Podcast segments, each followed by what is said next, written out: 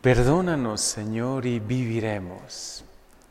Este salmo me ha permitido reflexionar y meditar hoy y admirarme tanto de lo bueno que es Dios. Como el Señor sabe que lo que más nos entristece es el pecado. Lo que más nos distancia entre nosotros es el pecado. Lo que más nos separa de la felicidad es el pecado también. Pónganle todo lo negativo que podamos ponerle y todo tiene origen en el pecado. Incluso las consecuencias del pecado, que es la enfermedad, la muerte, que son consecuencias del pecado, pero que Jesús mismo también ha venido a sanarlas desde la raíz. Todo lo que nos entristece, todo lo que nos separa de Dios, lo que nos separa y distancia entre nosotros, lo que no nos permite disfrutar y gozar de lo bueno que es la vida, porque la vida es buena y la vida es un don de Dios, es el pecado. Y por eso, por eso Jesús, y lo decíamos este domingo, lo decía San Pedro con una fuerza y una claridad tan grande, Cristo murió por nuestros pecados. Por eso qué maravilla que hoy le podamos decir, perdónanos Señor, y viviremos. Lo que tanto anhela nuestro corazón, que es vivir con mayúscula, que es estar bien entre nosotros, estar en armonía, tener paz en el corazón, tener la amistad con Dios, tener esa alegría que a veces parece que dura poco, ¿no? En nuestro interior. Estamos felices y alegres y enseguida hay algo como que enturbia un poco nuestra felicidad. Pues hoy el Señor nos enseña el camino y nos da la clave pedirle perdón, dejarnos restaurar por Él, dejarnos perdonar por Él.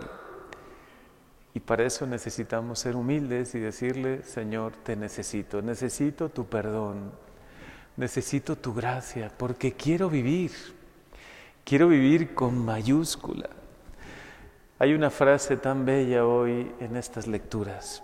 ¿Acaso quiero yo la muerte del pecador? Hace una pregunta retórica el Señor por medio de esta lectura del profeta Ezequiel. Nosotros sabemos que Dios habla por medio de los profetas. Lo decimos y lo expresamos en el credo, ¿no? Creo en el Espíritu Santo que habló por medio de los profetas. Es el Espíritu Santo el que hoy te da un mensaje por medio de este profeta, el profeta Ezequiel. ¿Acaso quiero yo la muerte del pecador? ¿Por qué, Dios hace una pregunta retórica para que nosotros pensemos en esto? Claro que no quieres la muerte, Señor. Incluso tú mismo lo afirmas después, sino más bien que se enmiende de su conducta y viva. La muerte nos entristece y por eso el Señor pone esa palabra tan fuerte que es muerte para hacernos ver que es lo peor que nos puede pasar, pero no la muerte temporal, que es solo el paso a la vida eterna. Y por eso encomendamos a nuestros familiares y amigos difuntos, creyendo profundamente que por nuestra oración, por el sacrificio que hoy ofrecemos, que es la Santa Misa, que es la preciosa sangre de Jesús, que es Jesús ofreciéndose por nosotros, por este sacrificio y por la fe y por la oración, creemos que nuestros seres queridos, llegan al cielo, por lo tanto viven. La muerte de la que habla Dios hoy es la muerte eterna, esa sí es la más triste y terrible. Y en cuaresma es bueno que de vez en cuando pensemos en eso. Hay una posibilidad, sí existe el infierno, pero Dios no envía a nadie al infierno.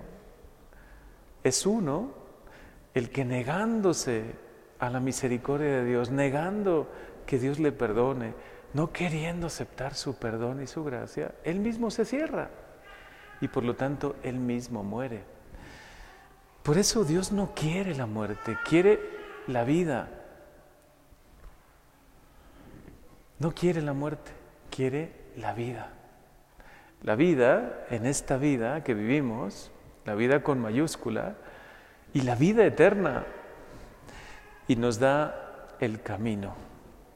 Si el pecador se arrepiente de sus pecados, guarda mis preceptos y practica la rectitud, ciertamente vivirá.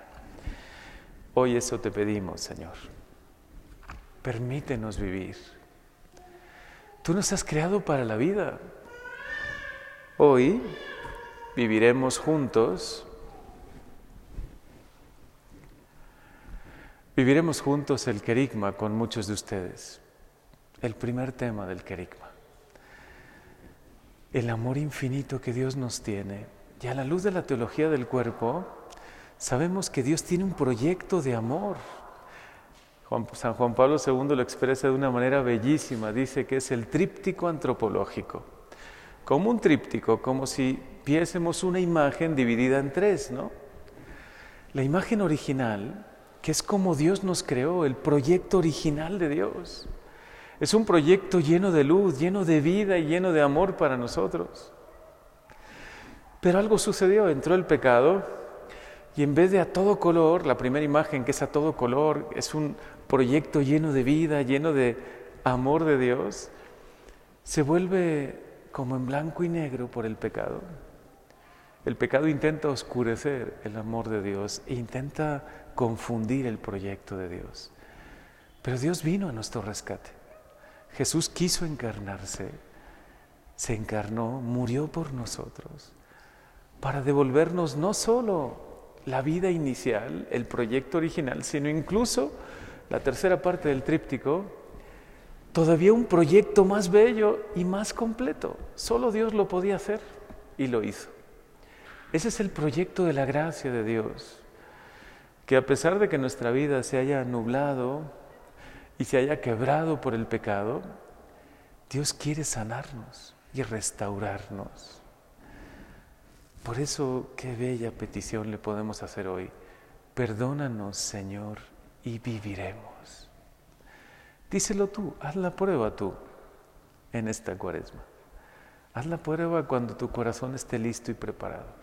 Haz una buena confesión, pídele perdón a Dios por el pecado que hemos podido cometer, por lo que nos ha podido apartar de Dios y verás cómo el Señor con su gracia restaura, restaura hasta la herida más profunda de tu corazón.